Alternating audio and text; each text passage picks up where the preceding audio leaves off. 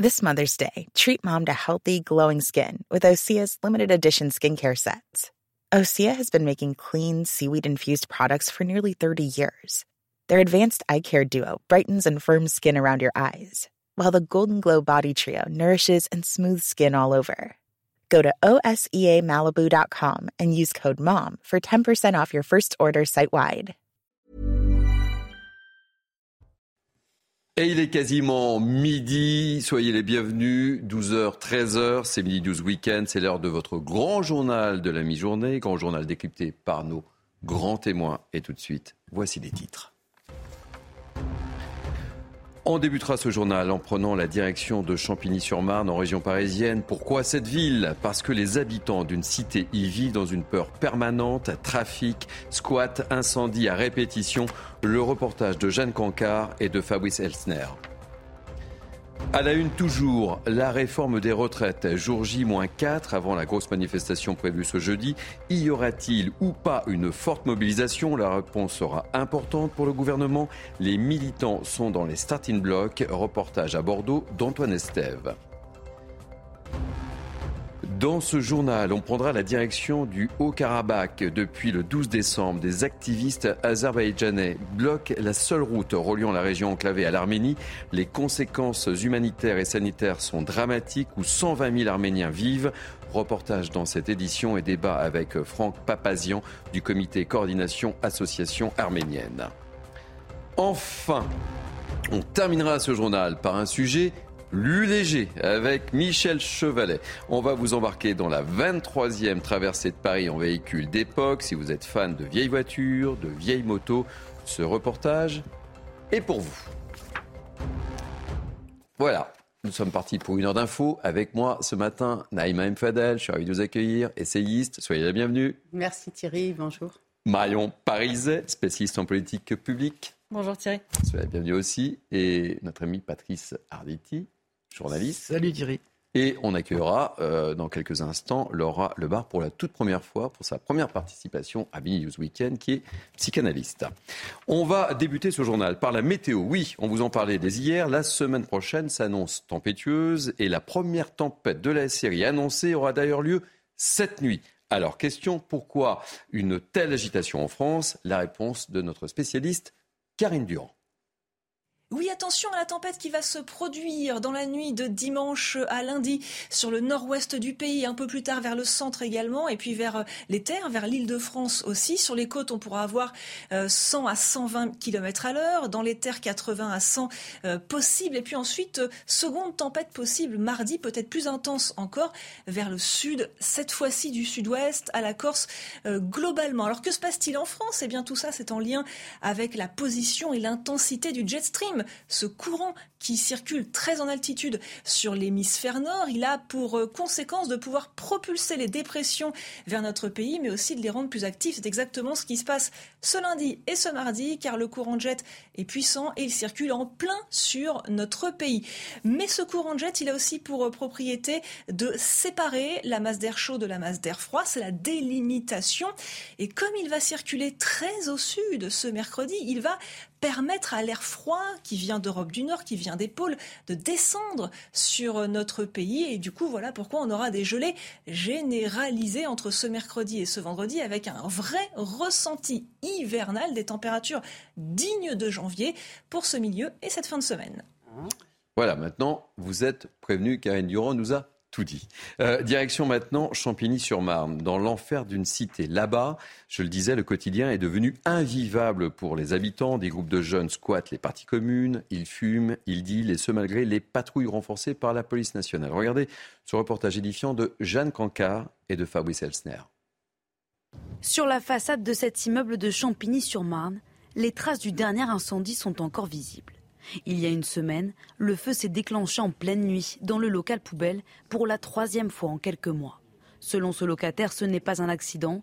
L'incendie est lié au groupe de jeunes qui squattent le hall d'entrée. C'est un feu volontaire. Ils stockaient des matelas, des fauteuils.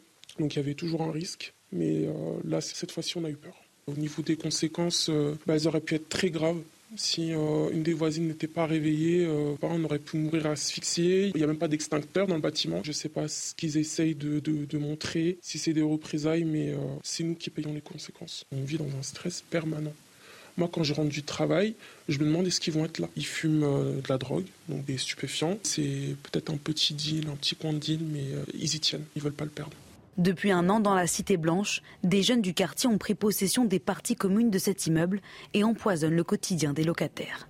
Contacté, le bailleur assure prendre conscience de la situation et a fait changer les codes d'accès. Mais rapidement, des dégradations s'en sont suivies. Matin, je suis arrivé ici la semaine dernière. Toutes les vitres étaient éclatées. Parce qu'en fait, comme ils ne pouvaient pas rentrer, ils ont tout éclaté. Et maintenant, cette porte-là, elle est toujours ouverte maintenant. Elle ne referme plus. Même de l'extérieur, elle ne ferme plus. Face à ce phénomène, la police multiplie les patrouilles. Mais selon les habitants, rien ne change, alors certains cherchent à déménager le plus rapidement possible. Patrice Arditi, euh, je dis que ce, reportage est, éloquent, c'est dingue. En fait, ce sont les dealers qui, euh, font la loi dans, ces quartiers. Voilà, il peut y avoir les dealers, comme dans d'autres hum, communes malheureusement, et, puis il peut y avoir également un phénomène de, de guéguerre de, de, bande qui n'a rien à voir avec, euh, avec la, la drogue. Euh, euh, ce, qui est embêtant, c'est ce dénominateur commun qu'il peut y avoir entre toutes les communes, c'est-à-dire que qui en pâtit de ce, genre d'état de fait? Ben, C'est la population. Et, le, reportage que nous venons de voir, il s'est terminé par euh, ces mots de plus en plus de personnes essayent de déménager, mais c'est pas facile de, déménager parce que ce sont des loyers qui sont extrêmement. Et puis il faut avoir les moyens de déménager la plupart, du temps, et, tout le monde, tout le monde en cherche. Et là, les gens sont obligés de, de, de subir. Et c'est ça qui est embêtant, c'est d'être forcé dans notre pays de subir. Ça, c'est pas absolument pas normal. Alors bien sûr, il y a les patrouilles de police, bien sûr qu'elles vont se multiplier, mais bon, de toute façon, elles vont repartir et puis les, bandes reviennent et il y aura encore des incendies. Et vous verrez que la semaine prochaine ou dans deux semaines, on reparlera encore, si ce n'est ici, ce sera ailleurs, des mêmes phénomènes. Des mêmes Fadel, je me tourne vers vous, vous allez me dire, il y a une responsabilité sans doute des parents de ces délinquants. Bien évidemment, il faut savoir que ça fait plus d'une quarantaine d'années en fait que ça existe. Hein. C'est pas d'aujourd'hui, sauf qu'aujourd'hui on en parle beaucoup plus. Rappelons-nous que les émeutes euh, qui ont commencé dans fin des années 70, c'était suite euh, aussi à, de la délinquance, de la civilité, euh, des dégradations multiples qui étaient commises notamment par par des, jeunes. Aujourd'hui, moi j'ai l'impression qu'il y a une espèce de fatalisme qui a gagné en fait tous les, les responsables politiques de ces villes-là et que finalement, voilà, on va euh, effectivement faire intervenir pour réparer ou des choses comme ça qui ont été cassées. Mais en fait, on ne s'attaque pas au problème de fond. Aujourd'hui, on sait parfaitement qui sont ces délinquants, qui squattent euh, ces holdings immeubles, quelles sont les familles de délinquants, sauf qu'on a des cris d'orfraie quand on parle d'expulsion de ces familles-là. Ce n'est pas normal a, que ces habitants qui veulent vivre paisiblement soient contraints, eux, à déménager, sachant que, comme vous l'avez dit tout à l'heure, il y a un problème aussi de moyens pour, pour déménager et que souvent les bailleurs sociaux, malheureusement, réchinent à faire déménager les gens parce que, quelque part, ils sont aussi dans cet entretien de cette espèce de, de, de, de vase clos de ces, de ces quartiers. un ghetto, Aujourd'hui, ben, on les a côté, euh, ghettoisés parce que quelque part, même regardez la politique de la ville, la politique de la ville, elle a été pensée pour circonscrire les euh, les quartiers à problème et non pas pour de désenclaver et casser mm. et notamment tomber sur les familles de ces délinquants. Et euh, j'invite, j'espère que, que le gouvernement va suivre la proposition de loi d'Alexandra Martin qui est soutenue par David Lisnard sur effectivement aujourd'hui poursuivre les parents de délinquants. Vous partagez cet avis, Marion Parizet. Qu'est-ce qu'on fait là, en fait là Il faut procéder aux expulsions? Il faut procéder aux expulsions. C'est la, le gros, la grosse difficulté aujourd'hui, c'est que dans ces logements sociaux, aujourd'hui, on a des personnes qui ont besoin de logements sociaux et qui ne veulent même plus aller dans ces zones-là parce qu'elles connaissent euh, l'état délabré, le risque, l'ambiance qui entoure la, la, cité dans son ensemble. Et donc il y a une, on, ostracise encore plus au fur et à mesure tant qu'on ne règle pas le problème à la base. Et le problème à la base, c'est aussi de pouvoir justement sanctionner et sanctionner également. Ben, il faut le dire, les familles, parce qu'il y a une responsabilité qui est une responsabilité collective dans ce, dans ce genre de conditions. Ce n'est pas uniquement euh, le jeune, mais aussi euh, tout son cercle familial qui euh, joue un rôle dans sa capacité à justement être à pouvoir avoir cette liberté d'action euh, dans, dans ce cadre-là. Et il y a vraiment quelque chose à faire sur ce plan-là. C'est très difficile et il y a vraiment un besoin de logement social en face. On a des gens qui sont dans la demande, on a des gens qui n'arrivent pas à se loger convenablement en France, alors qu'on a des logements qui existent. Et on ne peut pas continuer à laisser la place dans ces logements à des personnes qui ne sont là que pour dégrader et pour finalement euh, pourrir la vie des gens qui y habitent, tout simplement. Et on a le plaisir d'accueillir Laura Lebar euh, pour sa première participation au Mini News Weekend. On est ravis de vous accueillir au sein de l'équipe de Mini News Weekend. Merci à vous. Vous savez qu'il y a un gage hein, quand on arrive en retard. Hein. Ah, dites-moi. Ils vous ont pas prévenu les autres euh, membres de l'équipe. Ah bah, il y a un gage. On va vous le dire tout à l'heure. On vous le dira. Café, café, c'est ça? Préparez-vous. Préparez-vous. Euh, Patrice. Juste rajouter quelque chose. Bien entendu qu'il faudrait des expulsions, mais, mais c'est le chat qui se mord la queue. Qu'est-ce qu'on fait de ces familles?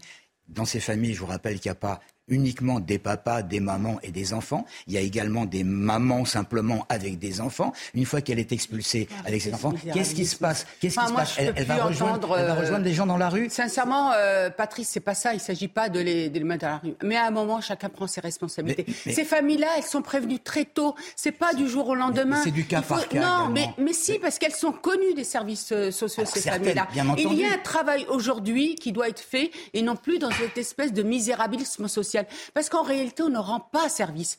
Très tôt, si on, on- on responsabilisait les parents en leur disant vous êtes responsable de, de, de vos enfants, on est prêt à vous soutenir. Non, on est on- prêt à vous soutenir, à mettre en place un travail d'accompagnement et de soutien à la parentalité. On est prêt à le faire. Il faut le savoir le on est saisir. loin, on est loin quand même euh, de, de- de- de vivre une expérience du genre un, un papa qui dit à son fils de 16 ans alors maintenant hein, tu descends plus dans la rue, tu fais plus de conneries, tu n'incendies plus, tu te bagarres plus, Non, tu mais- restes à la maison. mais- Allez, on va, on va quitter. euh, Champigny. voilà, ça veut dire qu'on a, on a un préjugé sur les gens, à leur capacité d'éduquer leurs enfants. Et On enchaîne, on enchaîne, on enchaîne. Euh, après Champigny-sur-Marne, on va prendre la direction de Lyon maintenant et plus précisément de la plaine de Gerland. Je ne sais pas si vous vous en souvenez, mais on en avait On vous avait amené là-bas il y a quelques semaines pour faire partager justement la, la colère des habitants, car tout près des terrains de sport fréquentés chaque jour par des enfants, on trouve des dizaines et des dizaines de camionnettes de prostituées. Résultat, pour aller s'entraîner, les enfants doivent se frayer un chemin au milieu des passes, tout en évitant les seringues et autres préservatifs usagés qui jonchent le sol. Reportage Solène Boulan et Olivier Madinier. On en reparle tous ensemble juste après. Il y a un mois, nous étions à la plaine des Jeux de Gerland dans le 7e arrondissement de Lyon.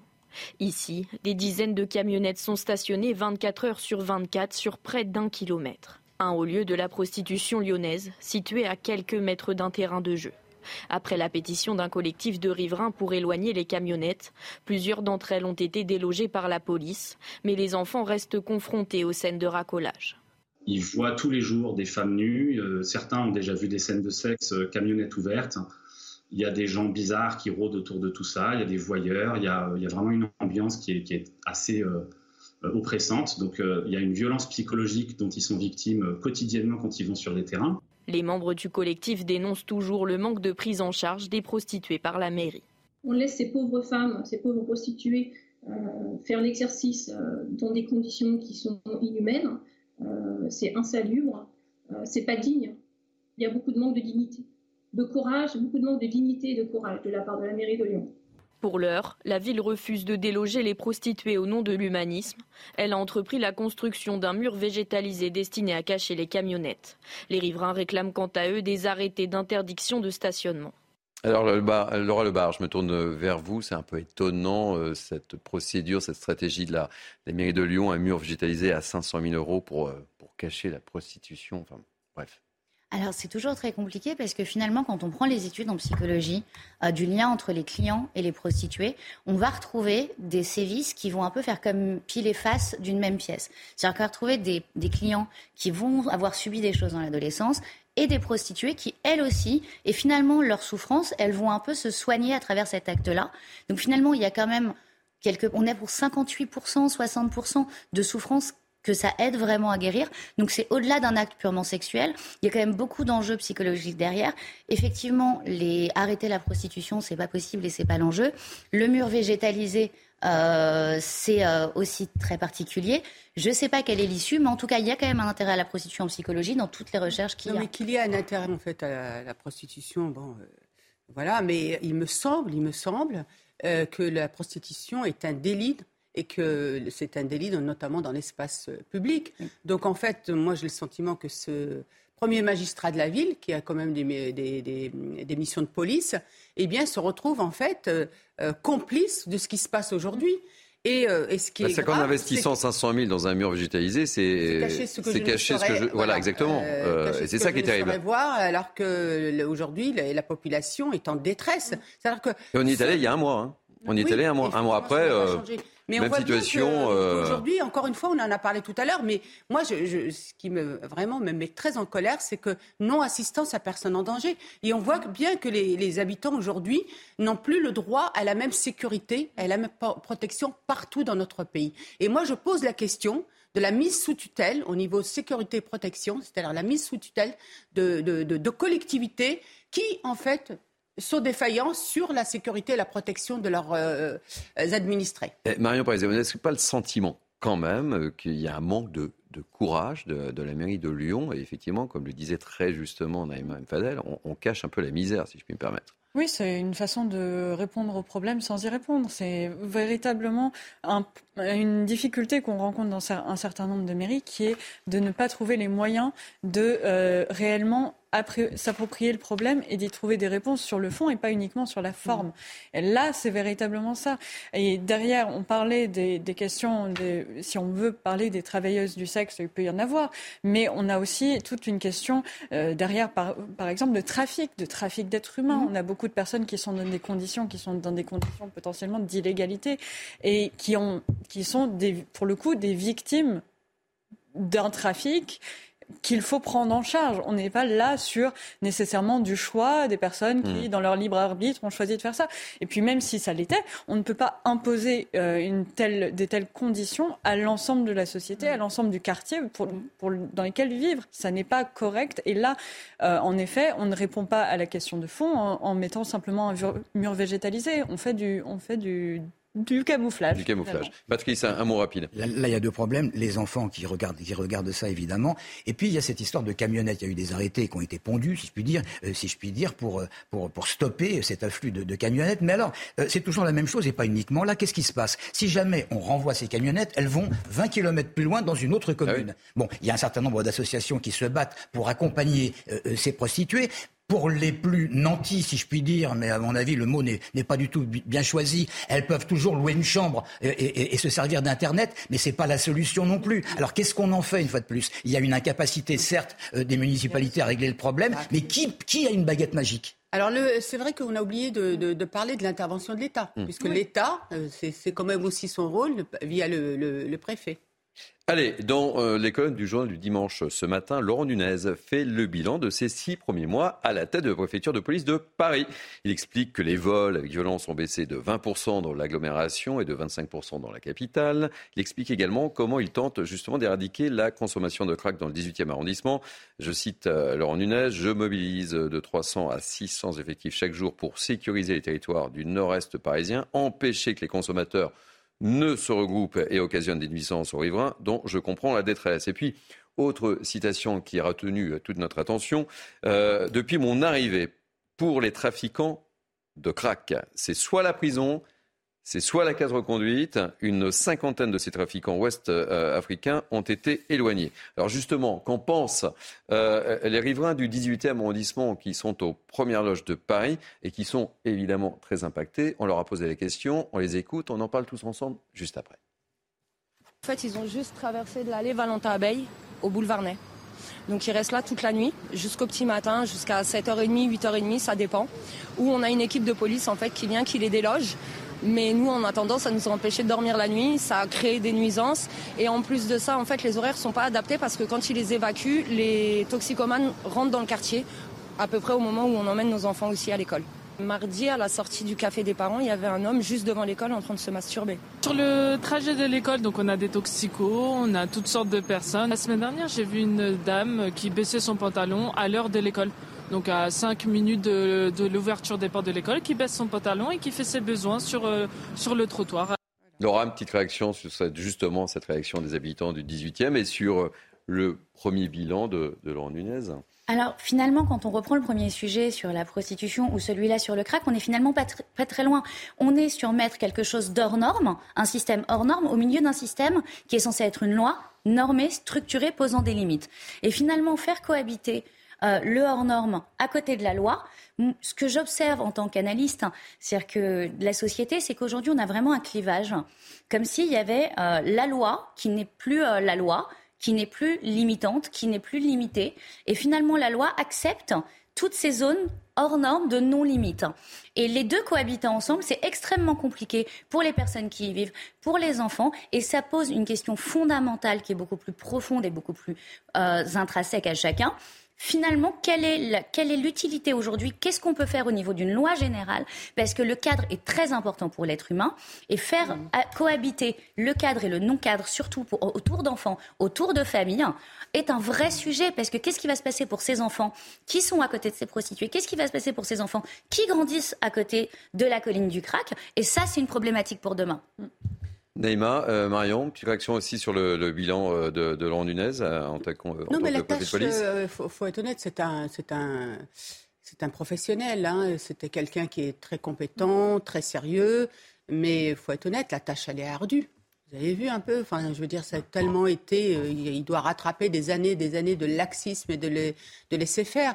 Et effectivement, moi, je pense que les chiffres qu'il nous annoncent, je, le crois volontairement, je le crois. Je pense qu'il est sincère dans ce qu'il nous dit. Et puis encore une fois, voilà, euh, son expérience parle pour lui et son professionnalisme aussi. Allez, évoquons également maintenant cette initiative qui pourrait euh, venir changer le quotidien des prisonniers euh, en France. Je ne sais pas si vous en avez entendu parler, mais ce sont les LR qui ont déposé une proposition de loi visant à mieux responsabiliser les détenus. On écoute la députée LR à l'origine de cette proposition de loi, Christelle Dintormi. Un détenu coûte 110 euros par jour à l'État. Et ce que je veux, c'est qu'ils participent à hauteur de 55 euros sachant qu'il y a plus de 72 000 détenus en France, c'est un coût par an approximatif de 3 milliards d'euros pour l'État. Et euh, c'est un système qui serait bénéfique pour tout le monde, puisque effectivement cela allégerait euh, les dépenses de l'État et en contrepartie, euh, pour les détenus, cela favoriserait finalement eh bien, leur réinsertion et également cela permettrait de les responsabiliser. Alors, petite réaction sur cette initiative des LR. Mais je comprends pas. Là, il y a marqué responsabiliser les détenus. Euh, la plupart des détenus, la plupart des détenus veulent travailler. Mmh. Mmh.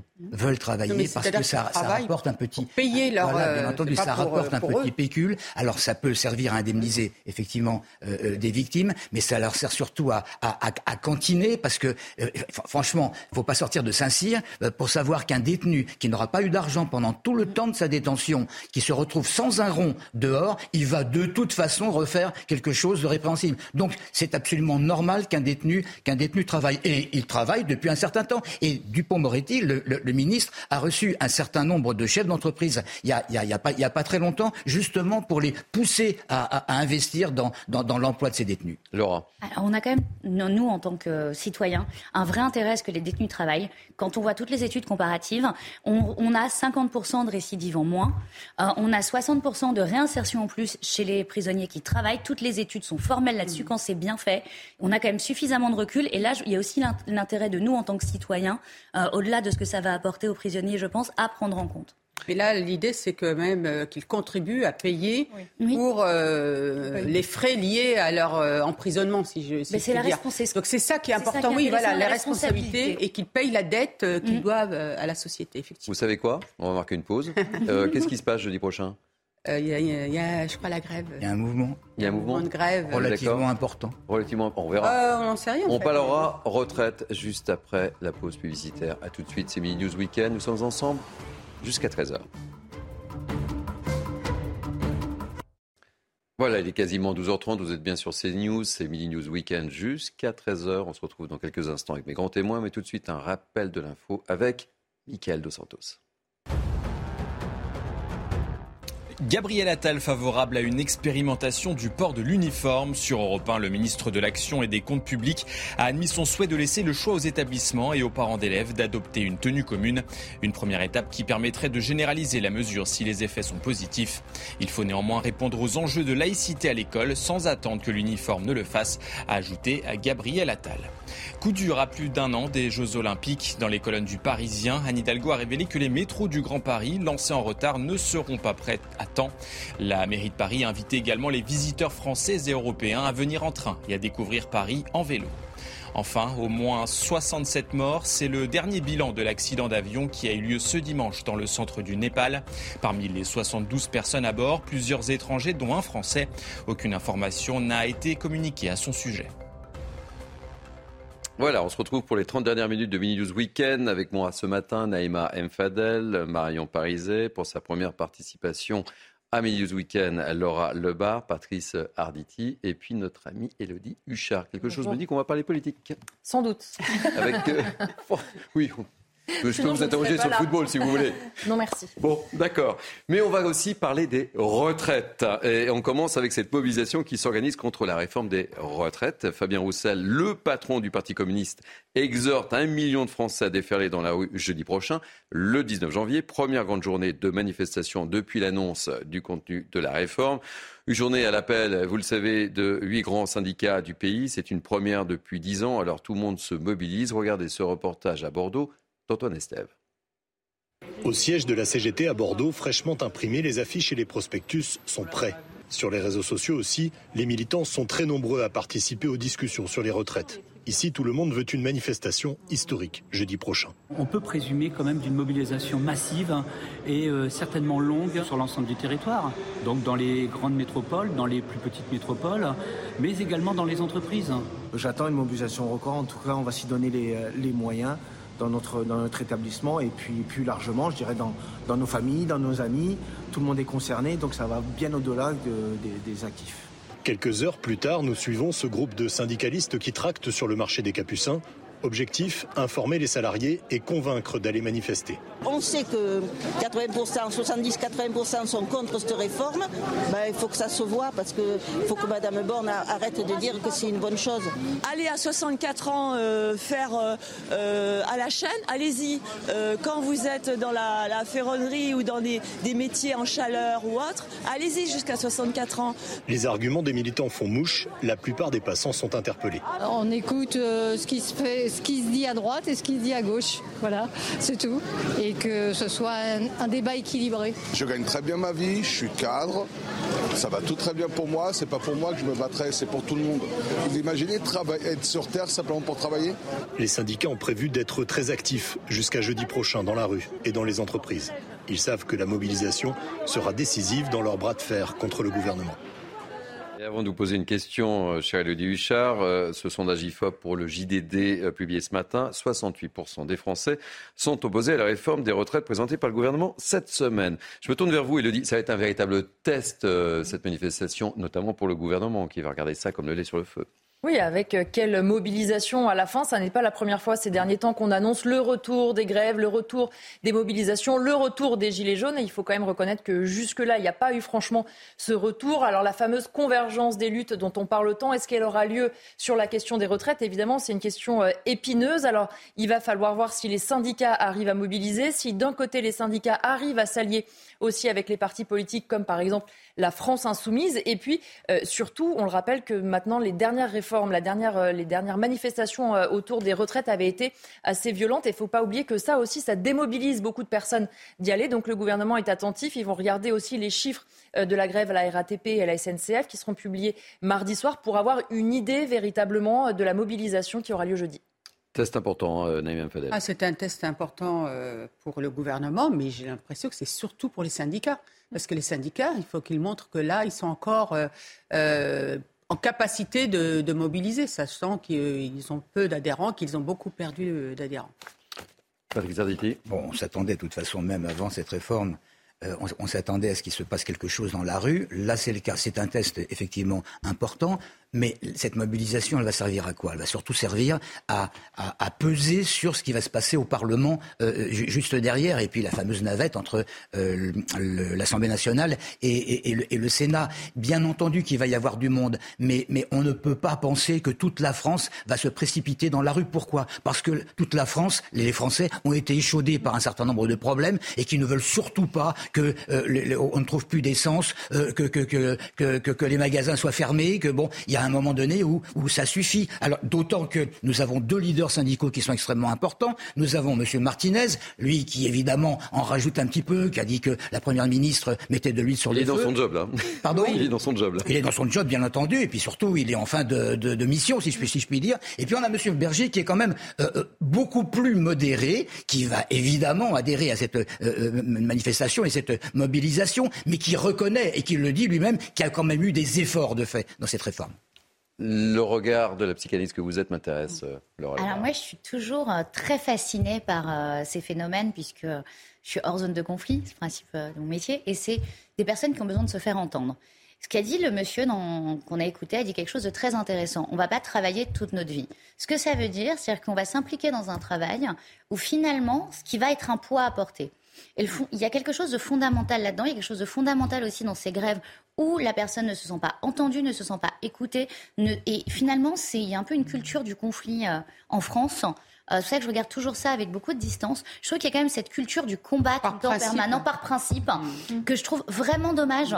Euh, on est, il y a quand même un moment où on doit faire évoluer les choses. On en a l'air de l'intelligence artificielle. Est-ce qu'il n'y a pas une autre solution que les grèves? Je veux dire, ça paraît complètement archaïque.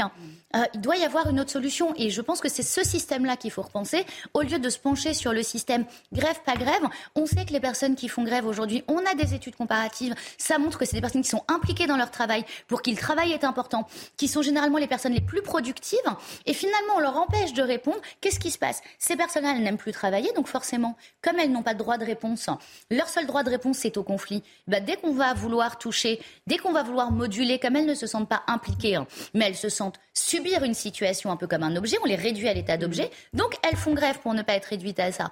Et je pense qu'effectivement, en 2023, euh, on pourrait quand même trouver une autre solution que cette zone de conflit permanente, que cette culture du conflit pour être entendue. Allez, euh, Gabriel Attal, le ministre de l'Action et des Comptes Publics, était l'invité du grand rendez-vous européen CNews Les Échos.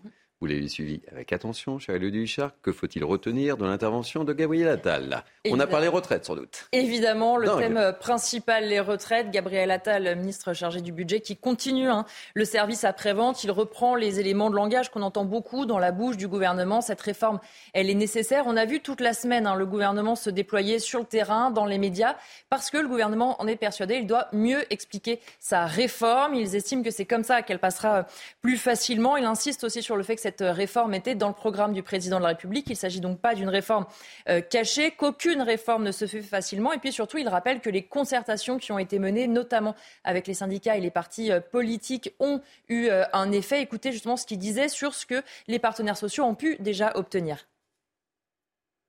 Il y a une représentation nationale qui va discuter de ce texte. Moi, je rappelle par ailleurs que c'est une réforme qui est annoncée depuis un certain temps. Euh, qui a été annoncé dans le cadre de la campagne présidentielle par le président de la République, que la réforme qui a été présentée par Elisabeth Borne mardi est déjà un compromis.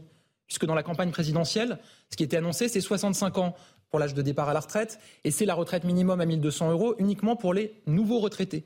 Et ce qu'on a annoncé, c'est que c'est plus 65 ans, c'est 64. Euh, on ne découvre pas aujourd'hui ce sujet.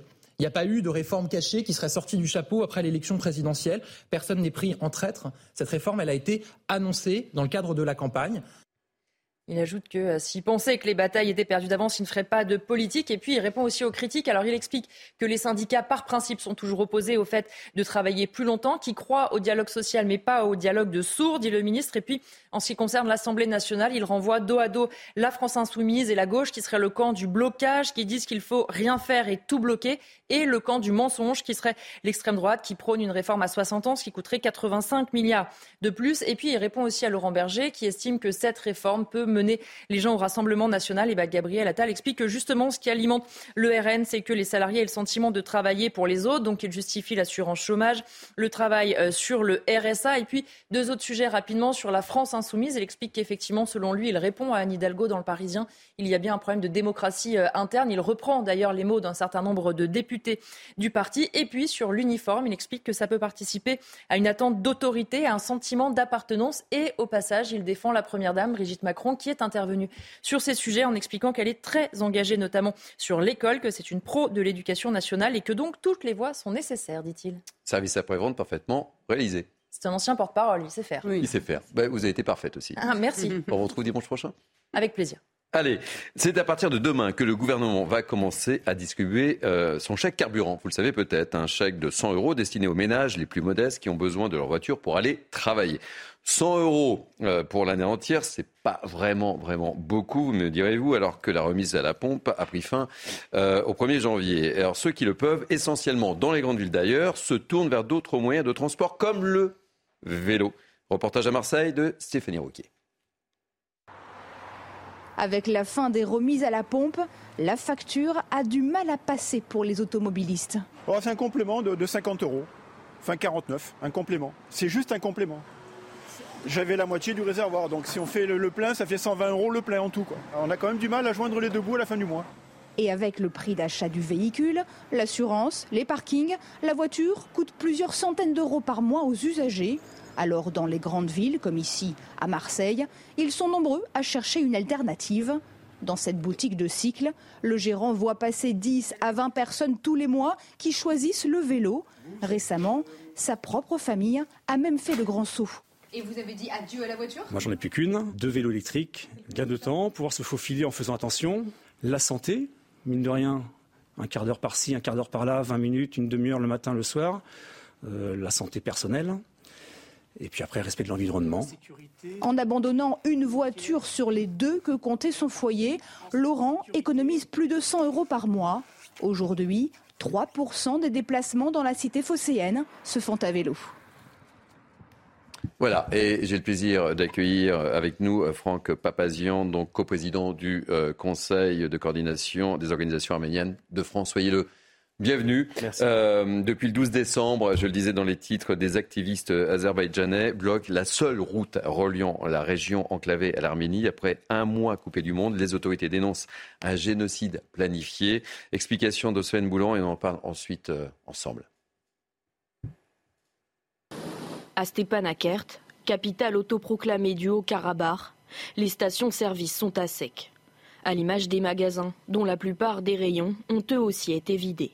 Car depuis le 12 décembre, des individus qui se présentent comme des activistes azerbaïdjanais bloquent le corridor de la Chine, seul axe qui relie le Haut-Karabakh et l'Arménie à la frontière avec l'Azerbaïdjan.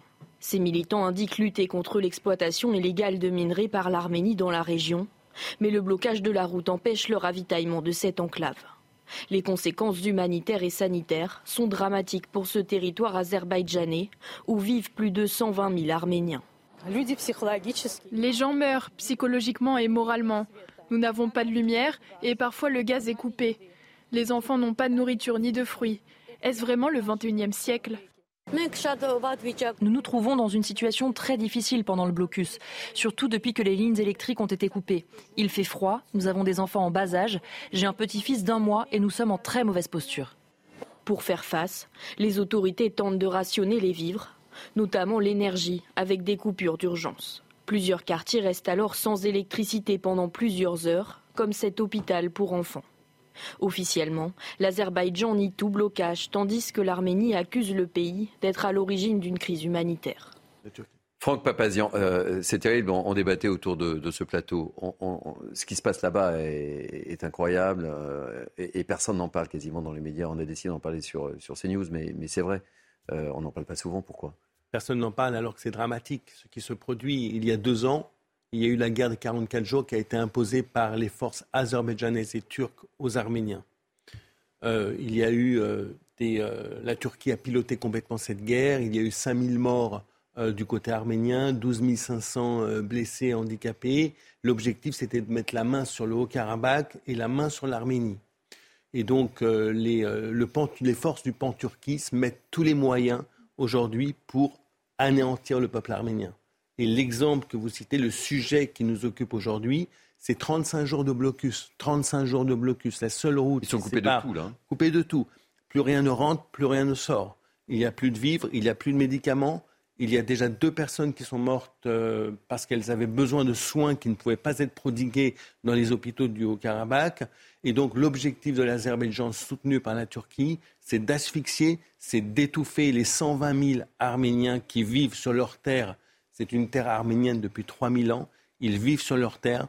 L'Azerbaïdjan et la Turquie veulent les déloger et ils, utilisent la force, ils utilisent l'intimidation Et euh, aujourd'hui, nous sommes assez stupéfaits par le silence de la communauté internationale qui laisse ce peuple se faire étouffer et asphyxier.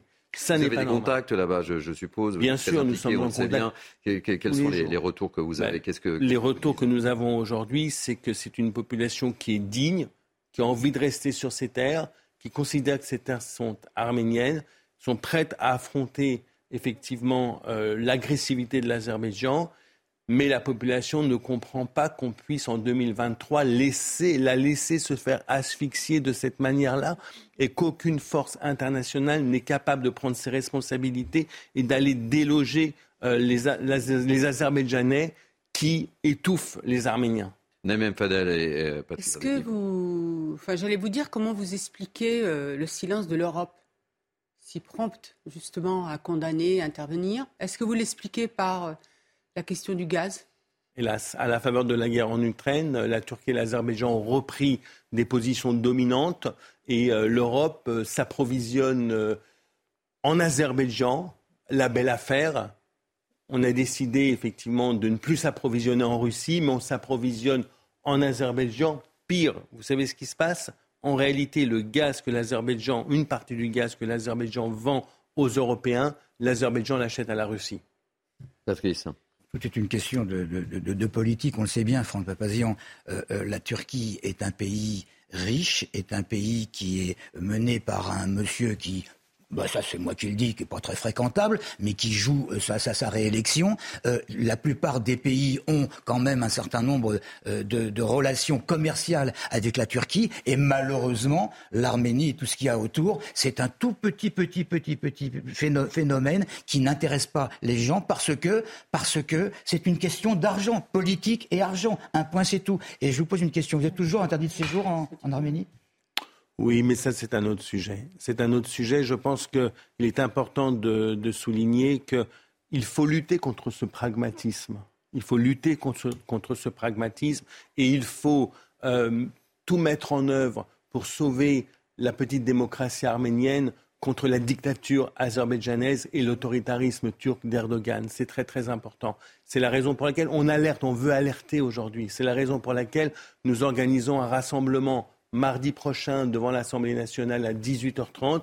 J'invite tous les démocrates, tous les humanistes, tous ceux pour qui cette situation est insupportable à se rassembler parce qu'à un moment donné, il est important. Et la France est le pays qui peut réagir, est le pays qui peut prendre le leadership de cette cause qui devient une cause humanitaire. Attention, aujourd'hui, c'est un cas humanitaire, ce qui se passe là-bas. Merci euh, beaucoup, euh, Franck Papazian. Je rappelle que vous êtes co-président du Conseil de coordination des organisations arméniennes de France et euh, l'antenne de CNews. Vous êtes évidemment ouverte. Merci. Et on reste en, contact. Allez, on va terminer par un, sujet plus léger. Vous savez, c'est la tradition. Je dis ça pour Laurent, puisque c'est sa première participation au Mini News euh, Weekend. Euh, je ne sais pas si autour de ce plateau, vous êtes passionné de vieilles voitures, de vieilles bécanes, comme on pourrait dire. Oui. Ouais, moi j'aime bien. Oui, vous aimez bien mhm. Eh bien, euh, écoutez, en attendant, il y a un rendez-vous que tous les passionnés ne voulaient pas manquer aujourd'hui. C'est la 23e traversée de Paris en véhicule d'époque aujourd'hui. Plus de 700 véhicules et euh, de plus de 30 ans, hein, euh, me dit-on, hein, euh, sont partis ce matin depuis Montmartre. Et parmi ces passionnés, il y avait notre ami Michel Chevalet avec Célia Judas. Regardez. Pour cette 23e traversée de Paris, regardez le décor dans lequel on est. Mais oui, Montmartre, la place du Tertre. Mais on trouve des engins tout même étonnants. Regardez celle-là. Elle aurait pu faire le Paris-Dakar. Hein Et puis on trouve des pièces étonnantes, extrêmement rares. Regardez cette voiture. Noire. Magnifique Mercedes. En fait, c'est la voiture qu'utilisait le président Adenauer. C'est celle qu'il utilisait, il voulait absolument monter dans, cette, dans ce véhicule-là. C'est pour ça qu'elle se surnomme Adenauer. Elle est de 1953, 70 ans, ça roule impeccable. C'est une voiture merveilleuse, 6 cylindres, euh, et puis 115 euh, chevaux, c'est merveilleux, c'est extraordinaire. Faut vous oublier, si vous êtes sur Montmartre, il y a les Poulbeaux, il y a le garde champêtre, c'est une république, il y a le maire, et puis rien ne manque au décor. Il y a même le curé qui a baigné les voitures. Ce que l'on aime avant tout dans la traversée de Paris, c'est le regard émerveillé du public, la passion de ces conducteurs et des restaurateurs, et surtout des situations insolites qui auraient pu imaginer. Regardez, sur la place du Tertre à Paris des tracteurs. Clap de fin pour la 23e traversée de Paris. Les voitures sont parties, mais les peintres sont revenus. Bon, c'est magique, hein? On n'a on pas fait attention au bilan carbone. Hein. Ça, je dis rien. Hein. Et puis, c'est pas le plus important en plus. Il faut, il faut quand même, faut pas oublier les souvenirs. C'est à mon sens de ce, que je dis, mais, mais c'est tellement beau ce qu'il y a pu y avoir. Euh, mais oui. roues comme ça qu'il faut conserver au maximum. Et, non, et ce qui est génial, c'est à l'heure où aujourd'hui on consomme, on jette, même au niveau des rapports humains, de voir des personnes comme là qui ont conservé, qui ont gardé. Et effectivement, c'est euh, moi, c'est ça que je trouve magique et fabuleux. C'est un, patrimoine aussi, un patrimoine bah, d'invention. Moi, ça me fait rêver ces voitures. La, mm. France a été quand même à la pointe en termes industriels sur l'automobile. Et c'est aussi tout ce patrimoine-là qui s'exprime à travers euh, notre capacité à mettre en valeur ces, automobiles-là. Eh bien, merci mille fois. Euh, merci pour votre grande fidélité. Vous êtes de plus en plus nombreux à, nous suivre et ça nous fait très plaisir. Merci à, mes grands témoins, Naïma Fadel, Marion Pariset, Laura Lebar. Vous reviendrez? Avec plaisir. Ça vous a plu? Oui. Alors on vous accueillera Patrice Arditi.